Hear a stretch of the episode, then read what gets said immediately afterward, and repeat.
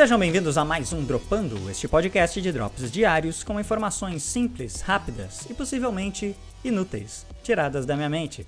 Aqui quem fala é o Lucas Comics. Muito obrigado pela sua presença e hoje vamos conversar um pouquinho sobre produção de conteúdo em podcast. Por que, que eu quero falar sobre isso? Bom, aí vocês vão ter que acompanhar um pouco o assunto aqui para não se perder. Eu tenho alguns planos mais para frente de fazer uma transição do conteúdo desse podcast para também um novo tipo de conteúdo. Vocês vão ficar sabendo aí quais são os meus planos.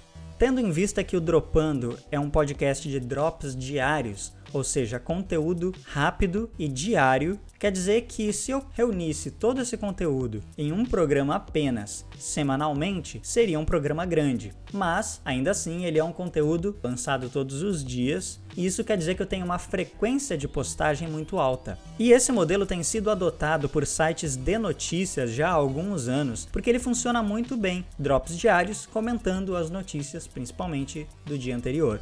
Só que recentemente a gente tem visto alguns outros podcasters fazendo conteúdos diários de outros assuntos, principalmente assuntos variados, como se fosse um vlog, só que em formato de áudio, um audiolog talvez. Isso funciona muito bem para algumas pessoas, para alguns podcasters, mas ainda não está em grande evidência, porque o modelo mais padrão de podcast, principalmente aí quem está acostumado a ouvir os grandes podcasts do Brasil, eles funcionam mais num sistema semanal. Então, tem um programa de uma hora, uma hora e meia, às vezes duas horas, uma vez na semana, e geralmente muito bem produzidos, bem patrocinados. Então, são programas de altíssima qualidade. Alguns são de assuntos variados, outros de assuntos mais específicos, mas esse é um padrão que já é adotado há muitos anos na podosfera brasileira e tem dado muito certo, dá certo até hoje. Só que outras modalidades de podcast estão surgindo, como podcasts de contação de histórias, podcasts de temporadas, podcasts diários, quinzenais, mensais, com assuntos muito específicos ou muito amplos. Então a gente está observando um momento do podcast no Brasil que a gente tem todo tipo de conteúdo e tem espaço para todo tipo de produção de conteúdo aqui. Isso tem sido observado principalmente com o boom dos podcasts no Spotify. O Spotify foi um dos aceleradores mais importantes na podosfera brasileira. A gente já tem observado um crescimento da produção de conteúdo em áudio aqui no Brasil, mas o Spotify foi o maior acelerador do processo de tornar isso mais mainstream. Então hoje a gente tem visto pessoas que nem sabiam o que era podcast até algum tempo atrás, sendo consumidores ferrenhos, assíduos de podcast diariamente. A gente tem um espaço para produção de conteúdo muito grande, porque os consumidores têm consumido muito esse tipo de conteúdo. Mas o espaço para vários modelos de podcast, ele é amplo porque não existe uma plataforma específica para divulgação dos podcasts. Eu comentei agora a respeito do Spotify. Ele sim é o maior hub de entrada e compartilhamento dos principais podcasts do Brasil e talvez do mundo também. Claro que o Spotify é mais popular aqui no Brasil mesmo, principalmente como plataforma para ouvir podcasts. Em outros países existem aí outros é, aplicativos que funcionam muito bem em cada país. Por exemplo, nos Estados Unidos, a Apple ela funciona mais como um divulgador dos podcasts de lá. Mas, de forma geral, o podcast não está muito restrito a uma plataforma, um serviço de streaming específico. A gente consegue postar os nossos podcasts em diversas plataformas, em diversos serviços de streaming. Isso consegue alcançar várias pessoas com gostos e hábitos diferentes. Então, não existe um modelo específico de como deve ser feito o podcast. Já em vídeo, isso é um pouco diferente, porque a principal plataforma de vídeos é sim o YouTube, e ela tá disparada na frente de qualquer outra plataforma. Não tem nem como comparar. E eles lá têm um sistema bem padronizado de como deve ser feito o conteúdo. Se você não segue os padrões do YouTube, ele vai te punir ou vai te tirar de evidência. Só que qual é o padrão que tem funcionado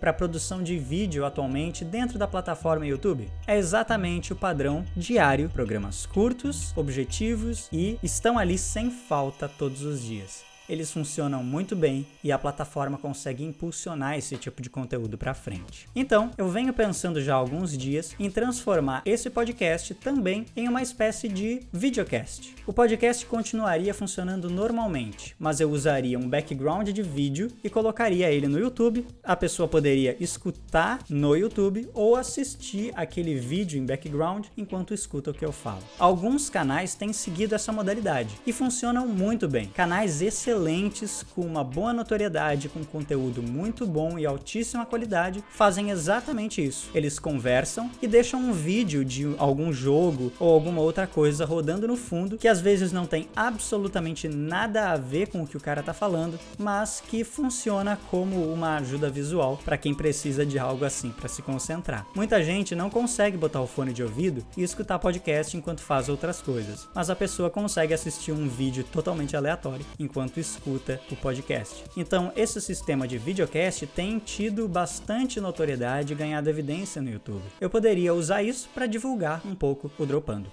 Eu ainda não pensei exatamente como eu vou fazer isso, mas eu estou planejando aí em começar a liberar apenas como áudio e uma imagem, só a capa do podcast mesmo, dos primeiros episódios, e daqui para frente começar a pensar melhor como que eu poderia usar um background de vídeo ou de imagens como auxílio visual para tornar ele não apenas o Dropando podcast, mas também um videocast. Eu aceito aí sugestões de todos vocês. Quem quiser me dar dicas, talvez sugestões de canais que tenham esse modelo, alguém que já conheça um produtor de conteúdo que faça algo do tipo. Eu estou aceitando todas as sugestões, todas as críticas aí. Se vocês acham que seria legal fazer isso ou se vocês acham que é desnecessário, mas de qualquer forma o podcast seguiria funcionando normalmente da forma como ele já está funcionando diariamente. Então é isso, pessoal. Hoje eram apenas esses comentários que eu queria compartilhar vocês. Eu acho que é muito importante ter o apoio de vocês para qualquer plano que eu estiver bolando aí mais para frente. Também quero sugestões de temas, se vocês puderem continuar me dando sugestões todos os dias aí. Todo dia é uma labuta para eu encontrar um tema interessante para conversar aqui. Muito obrigado pela atenção e até amanhã.